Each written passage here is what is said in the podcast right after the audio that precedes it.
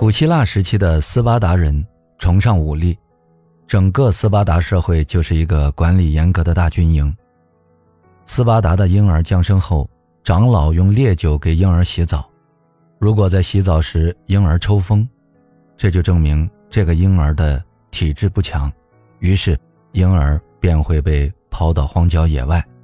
斯巴达的男孩子在七岁前有双亲抚养，父母从小就注意培养他们不哭、不挑食、不吵闹、不怕黑暗、不怕孤独的习惯。七岁之后，斯巴达男孩被编入团队过集体的军事生活，他们要求对首领绝对服从，要求增强勇气、体力和残忍性。他们练习跑步、掷铁饼、拳击、击剑和搏斗等等。斯巴达的男孩长到十二岁时，则被编入少年队。他们整天光头赤脚，无论冬夏，身上只穿一件外衣。满二十岁后，斯巴达的男青年就正式成为军人。男子在三十岁结婚，但是即使是在结婚之后，每天也必须要参加军事训练。他们在六十岁时才能退伍，但是退伍之后，仍然是。预备军人，而女孩们不是整天做家务，而是从事各种体育锻炼，学习跑步、竞走、掷铁饼、搏斗等等。斯巴达人一直认为，只有身体强健的母亲才能生下身体健壮的战士。斯巴达的女子很勇敢和坚强，她们不怕看到儿子在战场上负伤或死亡。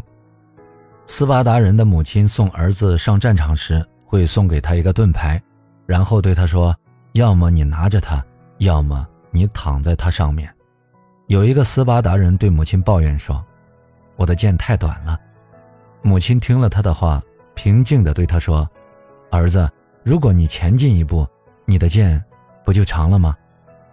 有一个斯巴达人问一位老者：“什么样的兽类最伤人？”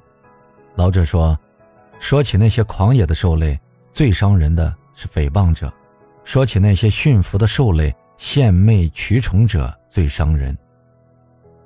斯巴达人的一切让我思索了很多。我想做我该做的事，但是我却又常常不知道什么事情才是该做的。每天我的心里都清楚，我没有做好我最喜欢完成的事。不过，经过了一段岁月，我看到了世界本身。以及它的海洋、山川、平原，都是一些未完成的东西。我的心底不仅涌起一种难以言说的喜悦。在落日时分，沐浴在黄昏的光影里，我为自己尚未做好的工作而深感歉意。但是，安然的睡眠、清新的黎明和清晨的无比舒爽的空气，都以新的希望无声地抚摸着我。馈赠着我。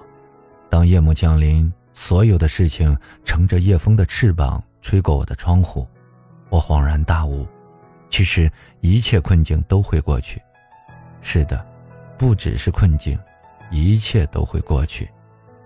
坦然面对生活，踏踏实实过好每一天，我们就不会再为命运担忧。即使不像斯巴达人那样的过一生，也要做一个坚强的人。